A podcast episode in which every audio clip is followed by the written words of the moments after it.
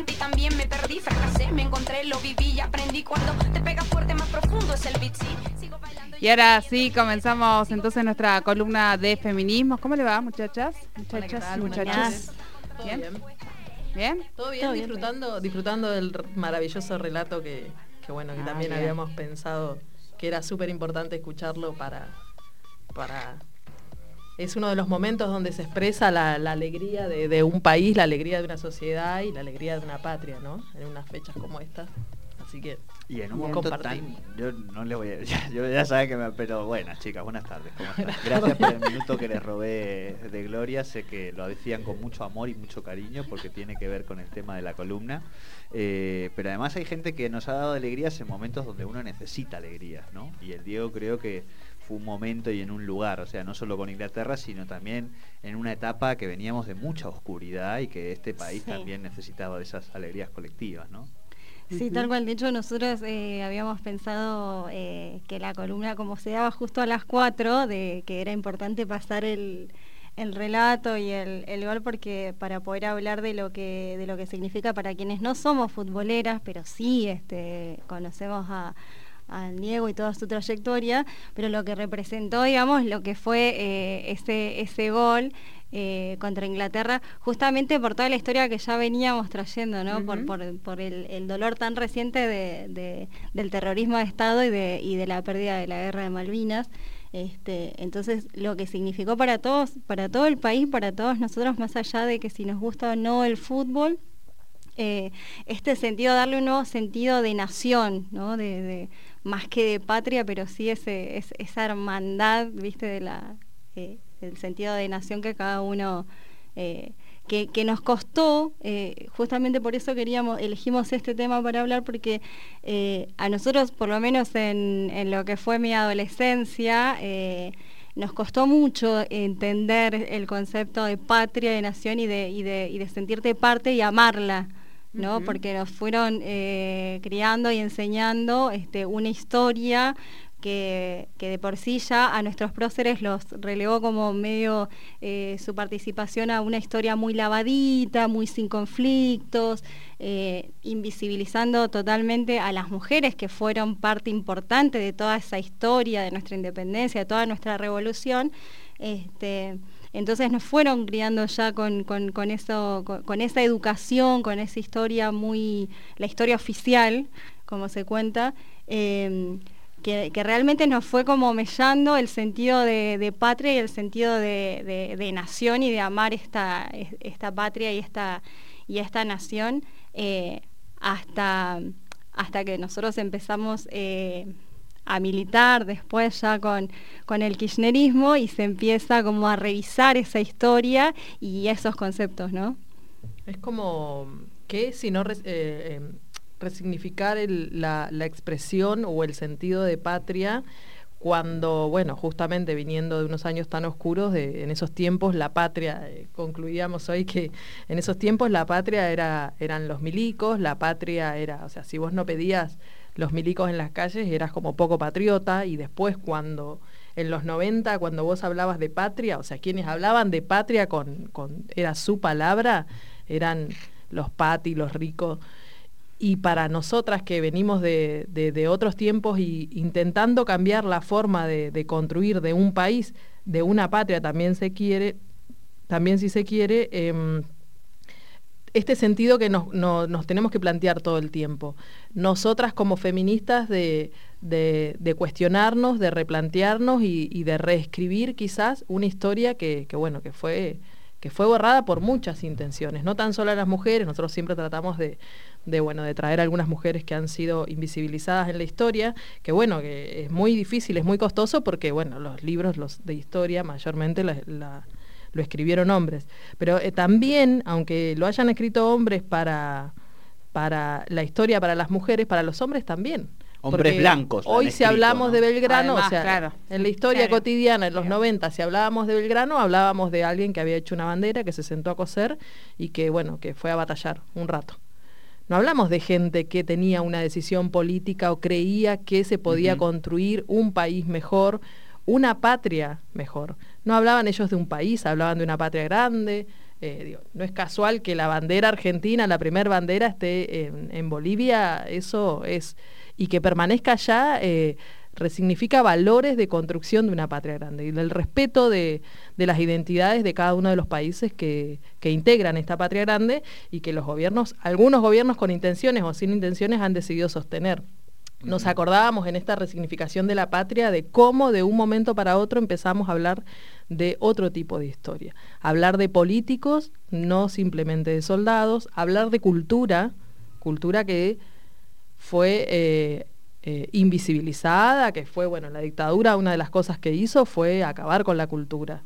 Eh, eso también nos hace pensar en, cuál es el sentimiento patrio de los que nos quedamos en un país y cuál es el sentimiento de los que se van de, del país, ¿no? ¿Con, qué razones? ¿Y cuál es el sentimiento de quienes se quedan no queriendo eh, esta patria o pensando quizás este, que en otro lugar eh, estarían mejor, este, o, ese deseo ¿no? de mirar siempre afuera como que lo de afuera siempre es mejor? Que es una, ese es un concepto muy... Mm, perdón, ¿no? Por esa frase maravillosa de eh, son los privilegiados o se sienten privilegiados de un país que detestan, ¿no? Tal cual, tal cual. a mí me genera la, verdad que me genera mucha bronca, me genera este, eh, muchas emociones eh, fuertes porque, porque siempre hablamos que las muchas personas, no, no todas, bueno, vos no sos de, esta nación y sin embargo este, la has adoptado. Es, pero, que, es que ahí tenemos otro tema gigante.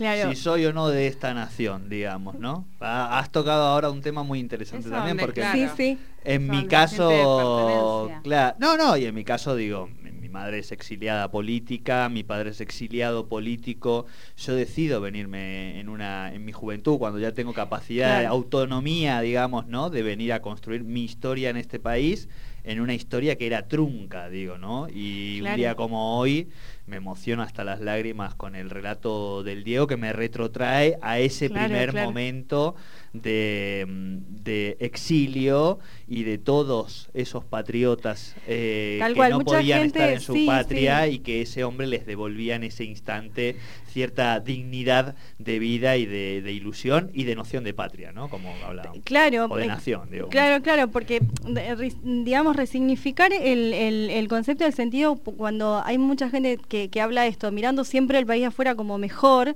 ¿sí? Eh, cuando en realidad nunca tuviste que irte. O sea, por la razón que fuera, no es tu elección irte. Eh, o sea, la gente que habla de me gustaría vivir porque en un país serio, o sea, este es un país, o sea, que vos, que vos le pongas, eh, claro, viste, que, no sé, cuando fue el debate por el aborto con Sora, eh, veníamos viendo series, así tipo Borgen, y eh, y yo le decía, ¿vos viste? una serie de Netflix que aborda la política de un país nórdico, pero con una primera ministra mujer, ¿no? claro, entonces habíamos visto Borgen, que era eh, eh, la política en Dinamarca, después también habíamos visto parte, bueno, ella más que yo, este, me, la contaba, lo de mm, la reina Isabel, que también pasaban partes. Entonces yo le, le hago el comentario, le digo, si vos tuvieras que ponerle una música a, esas, a esas imágenes cuando discuten en esos congresos, vos ves esos congresos de Europa, si es música clásica. Y, nosotros cuando veíamos el debate eh, por, por el aborto acá, yo le digo, acá es cumbia. Vos le tenés que poner una música de fondo, es cumbia. Y no desde una cuestión de que no sea serio, sino porque tiene que ver con nuestra identidad y empezar a entender que nuestra identidad, lo que sentimos, es lo mejor que nos puede pasar. O sea, yo, vos me preguntás, yo tengo el privilegio de haber nacido en esta tierra, no lo pude haber elegido, pero si lo hubiera, si, si pudiera, creo que le elegiría. Yo no quiero, no, no me hubiera gustado haber nacido en otro lugar amo este país, amo a los argentinos y a las argentinas, todo lo que tiene, o sea, no hay en otro lugar del mundo las cosas que pasan acá, y no estoy hablando del alfajor, estoy hablando... no, justamente. Estoy hablando de, esto, de tener un Diego Maradona, de tener peronismo, de tener una Eva, de tener a Cristina, eh, digamos, cosas que, pasan de ser eh, precursores o vanguardistas en un montón de avances, de conquistas de derechos, eh, y, también de haber eh, tenido la posibilidad de escuchar por primera vez en mi vida repatriar. Este, entonces, desde esos lugares yo eh, cuando escucho... Que, que repatriarse es una pasión. y que repatriar sea una pasión, que cuando lo vemos realmente nos emocionemos porque haya personas que pueden volver a esta patria y que esta patria realmente los necesita, los valora eh, y, que los manda a buscar porque los quiere, porque los cuida. Eh, que no era lo que pasaba en otros tiempos, digamos, mucha gente que se tuvo que ir exiliada, ¿sí? que se tuvo que ir, o eh, en, los 90 mucha gente se fue en el 2000 por la crisis, o sea, siempre hubo algo que hizo que te tuvieras que ir, eh, y la verdad que el, eh, yo no me fui de país. Lo mío fue totalmente al contrario. Digo. Con yo en 2004 estaba haciendo mis, mis trámites de, de, toda documentación uruguaya por mi papá y qué sé yo, y estábamos ahí en embajada enfrente y todo, todo el mundo iba contando las historias de por qué se iban. Y yo recuerdo que eh, después de escuchar muchas historias, ahí, eh, bueno, finalmente me miraban como, bueno, ¿y vos, que vos pibe, qué vas a hacer? ¿no?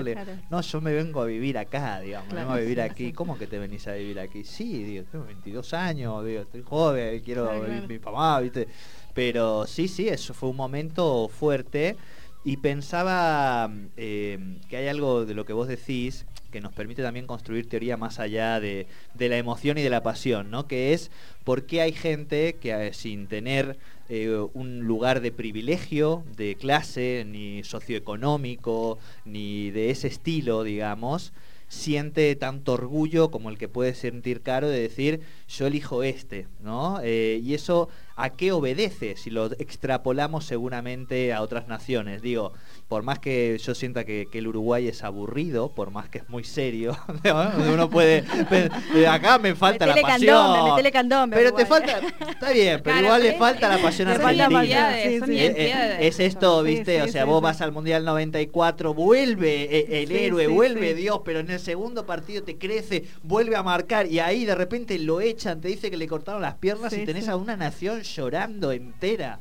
digamos, ¿no? bueno, eso en el Uruguay es distinto, digo, vamos a, decirlo desde ahí, pero sí que creo que es muy interesante eh, este orgullo, eh, rastrear un poco el, el, por qué alguna gente sin tener un lugar de privilegio, digo, de privilegio en términos de los estatus, lo económico, le produce tanto orgullo. O sea, y en eso, por ejemplo, entiendo que el movimiento feminista argentino es una de las cosas que te llena el cuerpo de orgullo y que te hace decir yo de este país no me voy ni en pedo, digamos, ¿no? Tal cual, tal cual. Yo tuve una situación, este, yo eh, sí, nosotros tuvimos que emigrar eh, este, de provincia y fue algo que yo lo sufrí muchísimo. Yo hasta no hace muchos años siempre dije que me iba a volver, que me iba a volver. Este, bueno, hoy no, no, yo ya eché raíces acá, este, he construido todo toda, mi vida, todo mi mundo está acá, no, no me volvería, pero, pero sí recuerdo el, dolor que me, que me, provocaba constantemente, la tristeza de, haberme ido de, una, o sea, dentro del mismo país, ¿no? Entonces, eh, por eso siempre digo, la gente que dice yo me iría a tal lugar, porque no tienen idea de lo que es sentir el desarraigo. Eh, y aparte esto, si no te gustan las cosas, uno tiene que empezar a, generar la forma de, de modificar ¿entendés? Porque, bueno, esto, cuando nosotros empezamos a escuchar eh, el, concepto de repatriar y la patria es el otro, y, no necesitábamos que Cristina se reivindicara feminista, porque con todos sus actos lo que hacía era darle identidad y darle nombre y darle voz y reconocer a la otra persona como importante, como par, y no solo de este, de este territorio, sino de toda la patria grande, incluso más allá de la frontera geográfica.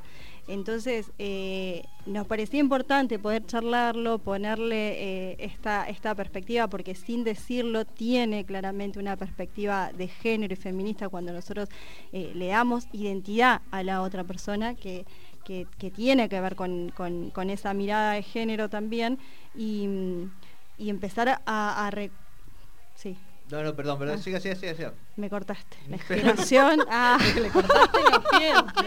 Pero no, dije. No, no, te vi cara y dije, ¿qué me vas a preguntar? No, no, porque está muy interesante el tema y voy pensando digo, sí, sí, este, todo el tiempo. No, no, y esto, de, de, de, traer esto porque, porque la verdad que me cansa, me cansa mucho, este, me genera mucha bronca el, el, el que haya. Eh, mucha gente a la que se le da micrófono y cámara Sí. y pseudo periodistas y este que, que hablan todo el tiempo, ¿no?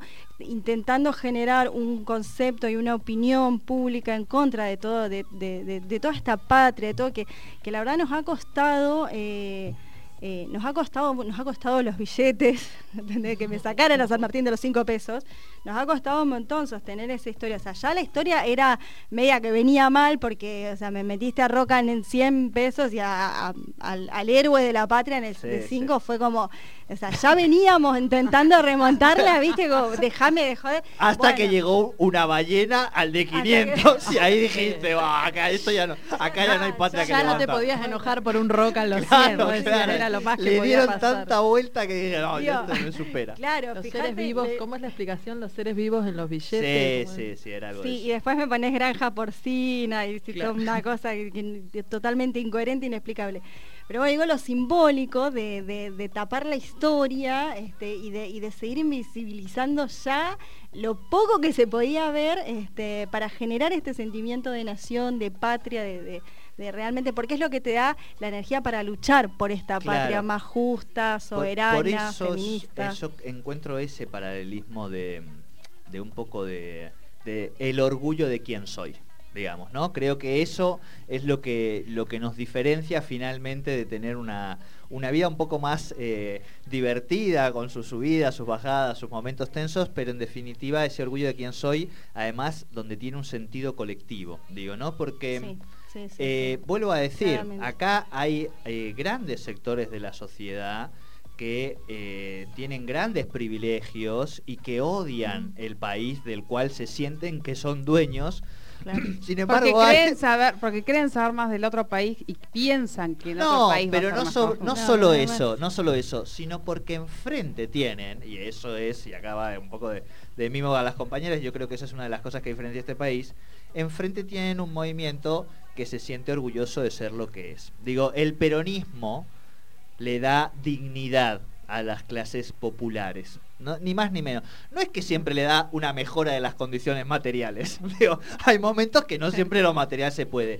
Pero por lo menos, hermano, hermana, está la dignidad humana y el Sí, sí, sentirse parte. Creo que algo allí quizá también pasa con el movimiento feminista, digo, ¿no? Con ya está bien de que nos tengamos que sentir mal por ser mujeres, por la estética, por el no sé qué, por el no sé cuántos, por si soy loca, por si el grito, por... digo, no, no, nos sentimos orgullosas y en ese sentido del orgullo y en ese sentido del orgullo que es colectivo, ahí hay algo que me parece que es eh, de lo transformador, ¿no? Más fuerte. Y ahí es donde yo voy, con- por eso era mi cara que iba hilando un poco eh, eh, estos Sí, temas sí, de lo sí. identitario y eso referido también al, al movimiento de mujeres, ¿no? Absolutamente. eh, uno, de las, uno de los estandartes, digo, uno de los lemas de las feministas es, la, aparte de ser la patria es el otro, la patria es el otro, que tiene que ver el otro con derecho, no el otro con, no el otro que me persiga, el otro que soy su, o sea, soy su, su ente importante y que le dice qué es lo que está bien y qué es lo que está mal. Por eso es que el feminismo puede crecer y se puede convertir en los feminismos en, en- en todo lo que es el mundo, no tan solo en la Argentina, y por eso es que nosotras podemos ser quizás representación de algún sector de los feminismos y quizás no, y está todo bien. ¿Pero por qué? Porque sabemos que vivimos en un país donde hay sujetos de derechos, donde todos somos seres políticos, y el feminismo viene a profundizar sobre estas necesidades que tenemos la mitad de la población que están invisibilizadas, que son las mujeres o las disidencias. Eh, esa es la fortaleza que nos permite a nosotras eh, poder hacer un paralelismo entre la patria y el feminismo. eh, queremos exactamente lo mismo. Lo que pasa es que nosotras, bueno, tenemos bien marcada hacia dónde vamos. No queremos una patria donde, donde exista una meritocracia, donde, donde sea quien, solo quien legisle o quien pueda vivir bien. Es una patria que nos incluya a todos y todas. ¿Sabemos de dónde viene la palabra patria? ¿Tenemos más o menos idea, no? No la, no, no la investigué. o sea, porque si vos pones patria te sale lo, lo que es, digamos, eh, etimológicamente de que es estado, territorio. Claro, no, Sí, no. te no, habla, no, para mí, no para mí es más de lo más, tiene que ver más con lo identitario, o sea, con todas estas cosas que fueron, tiene más que ver no, no solo con un, con, con el prócer, o sea, que, que nos identifica, que nos hizo historia, que, que construye nuestra historia, Claro. sino tiene que ver con aquello que después uno lo, es lo que va a extrañar, es lo que cuando uno se va o lo- se tuvo Sí, que sí, ir, sí, sí. es lo que a uno va, va a extrañar, es con lo que uno se siente identificado, aquello que, que- que le tiene cariño y aquello que tal vez diferencia a los argentinos en esto que decía Jordi y en eso, o sea, me viene la, propaganda futbolera, ¿no? De cómo festeja cómo festeja un Sí. escocés, un no Sí, digo. sí, sí, eh, Claro, y claro. eso, y eso eh, está, o sea, el- el- en, en el mundo normalmente nos ven así de esa manera, o sea, porque somos como, Claro. ¿viste? Y eso Muy lo vamos llevando a todos sí. lados. Y eso me parece que para mí, en ese sentido, es la patria, es lo que uno lleva, esa identidad, esa,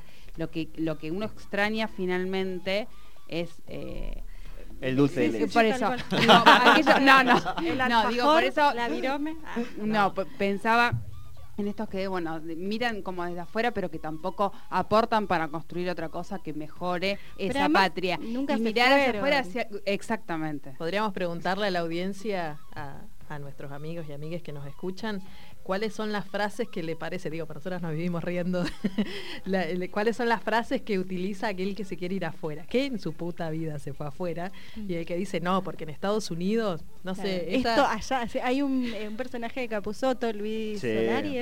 Que siempre nos río porque cuando hablamos de algún de algo, qué sé yo, no, porque viste que en Noruega siempre está nublado y, la- y me río porque digo, no es que no es que fui a Noruega jamás en la vida, pero siempre en las películas está nublado, entonces no, No, río. no, no, es así. es del así. construir, de construir eh, eh, eh, pero no es que lo sepa ideal. porque lo viví, entonces Bueno, no pero sé, si te pero- falta un tele en Estados Unidos, caminás por una Allá, vereda y seguro sí, que vas a ah. encontrar, porque allá los teles, viste, que se tiran en la vereda. Claro, que todo O sea, sí, todo, todo un, es el país un con más pobreza en el mundo sí.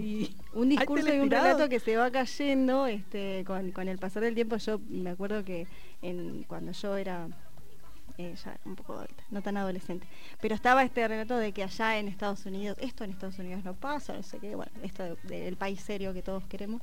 eh, todos no, yo no quiero un país serio, amo a mi país así, con toda su cumbia, con todo su cuarteto. eh, y entonces decía un profe de filosofía que, mm, que, bueno, todo el mundo mira a Estados Unidos con esos ojos tan eh, de- de- del sueño americano. Eh, y esto era no, 2000 más o menos, y en ese momento eh, nos tira el dato de que Estados Unidos tenía un, un nivel de indigencia del tamaño de Argentina, o sea que para un país era enorme, era muchísimo, que no era verdad todo lo que se veía, entonces empieza como a, a- a caerse Claro. todo ese relato eh, y dejar de, de- pe- pero todo un relato de, de, mm, construido por gente en ese momento muy de derecha, muy liberal, co- como que todo lo que, o sea, y para venderte cosas también, porque también fue la época de los noventas de que toda la industria nacional era mala, entonces todo Claro, lo de claro, afuera era mejor. En- entonces, bueno, empezar como otra vez, y uno se sentía así como pucha, porque yo quiero este país y me gustaría que fuera mejor y no- nunca tuve la sensación de, de- de, bueno, me gustaría vivir, nunca miré un, otro país con... con El que añoraba su país o su lugar de nacimiento era como ridículo, como citadino. Ay, vos nunca saliste de este pueblo. Pa- Yo que soy Nick. O sea, amo Neuquén, no Claro. me iría de, de Neuquén. Para mí tenemos todo lo más lindo.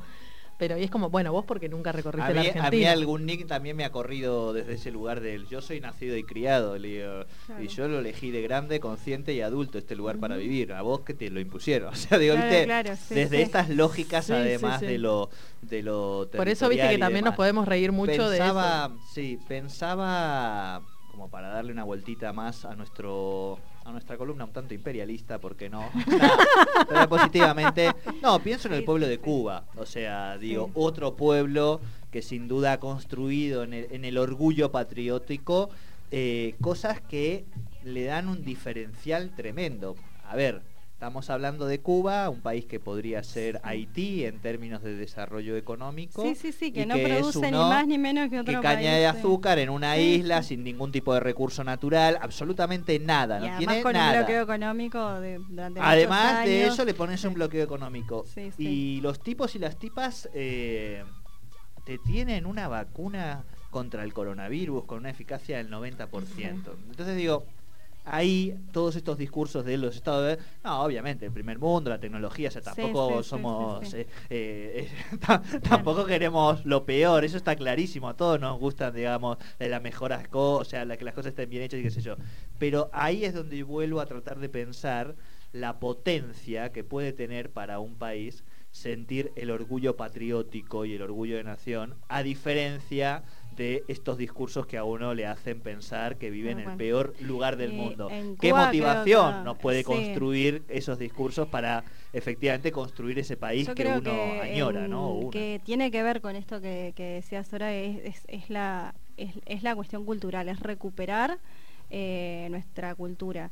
Eh, creo que ellos han ganado esa guerra cultural, que no se ha podido imponer otra, otra mirada desde otro lugar y que a los países por ahí de Latinoamérica eh, nos falta. Está pasando con Bolivia, o sea, Bolivia tiene estas políticas de sacar empresas eh, tipo la Coca-Cola, McDonald's, este, y empezar a, reflotar todo lo que es su, su cultura, porque la cultura de un país es lo que le da la fuerza y esa identidad.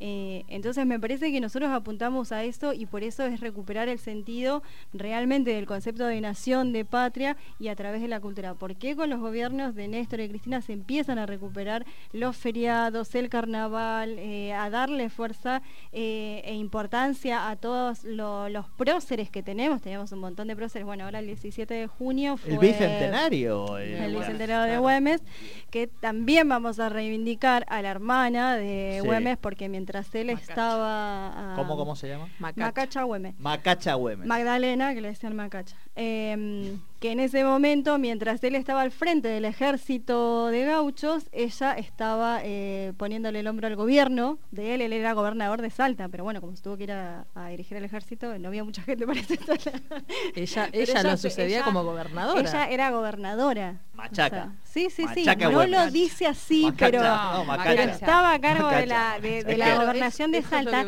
Pero además, con, con un dato no menor, este, que tampoco nos ha ense- enseñado la historia este, de nuestro país, los, ellos eran eh, hijos de em, la madre de Güemes era descendiente de españoles y el padre era español y trabajaba para el virreinato. O sea, y ellos aún así construyen este sentido de libertad y de, y de pertenencia a esta patria, a esta tierra, a esta nación, y pelean por la independencia. Los dos, ¿no? Eran más hermanos, pero bueno, ellos son los dos como que han tenido mucha Claro. importancia.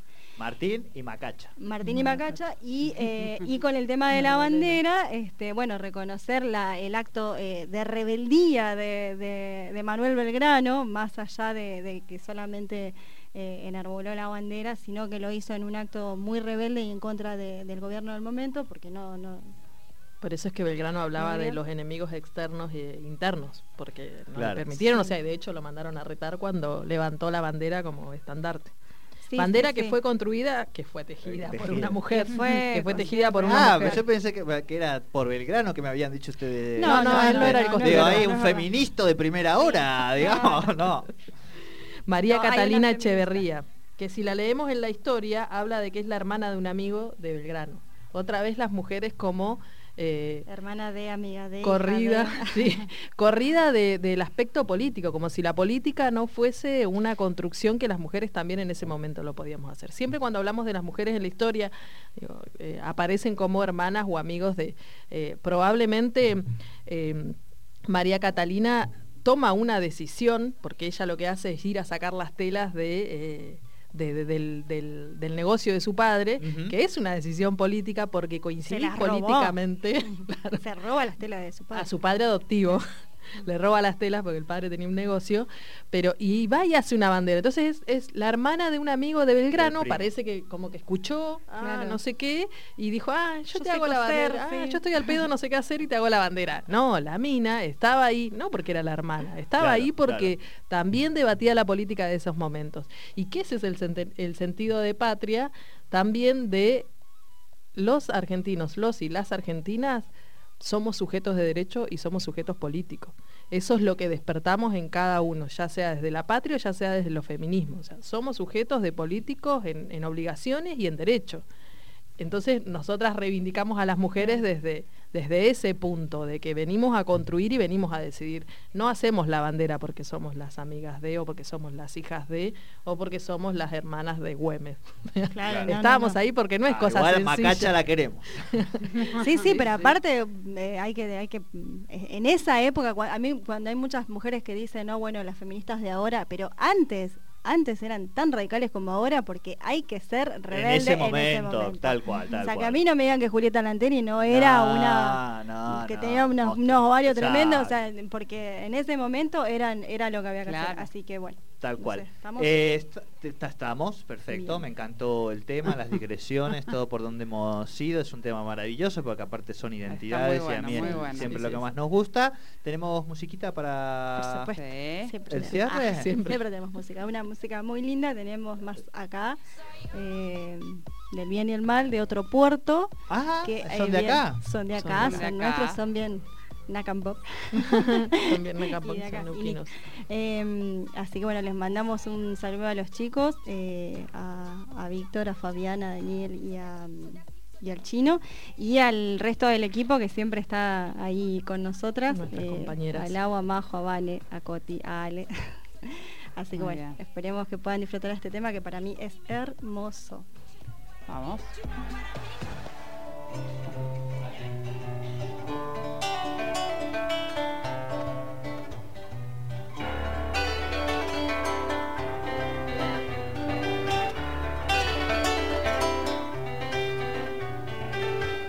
No puedo vivir tranquilo, es que debo decidir.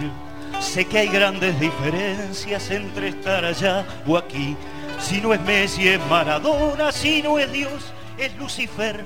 La verdad se salva sola, ya voy a saber qué hacer.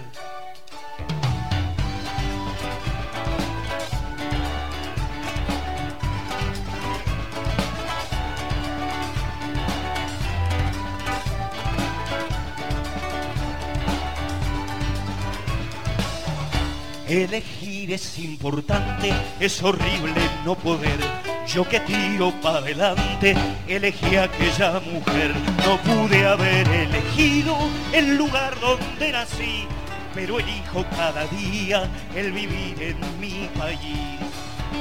Con grises, con mil matices, más acá del bien y el mal nunca habrá mundos felices con tanta neutralidad.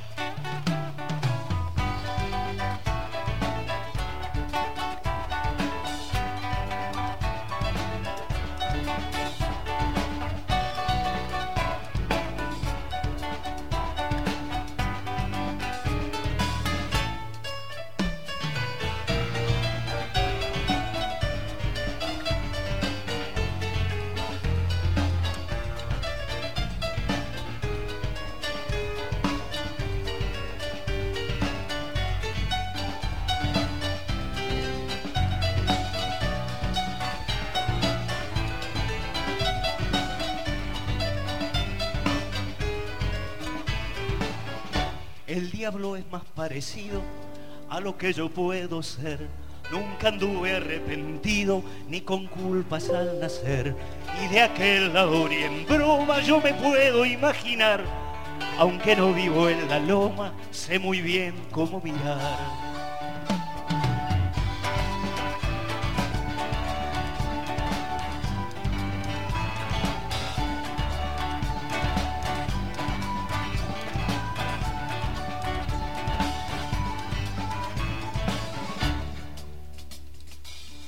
De repente de sus labios se derrama una verdad.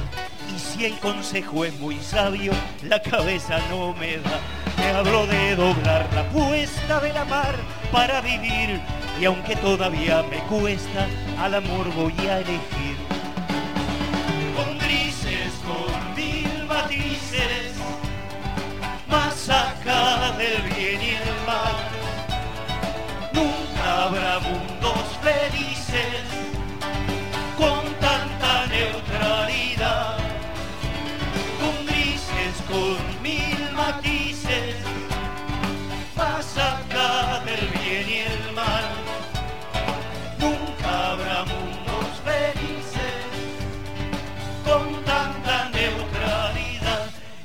aquel lado ni en broma yo me puedo imaginar.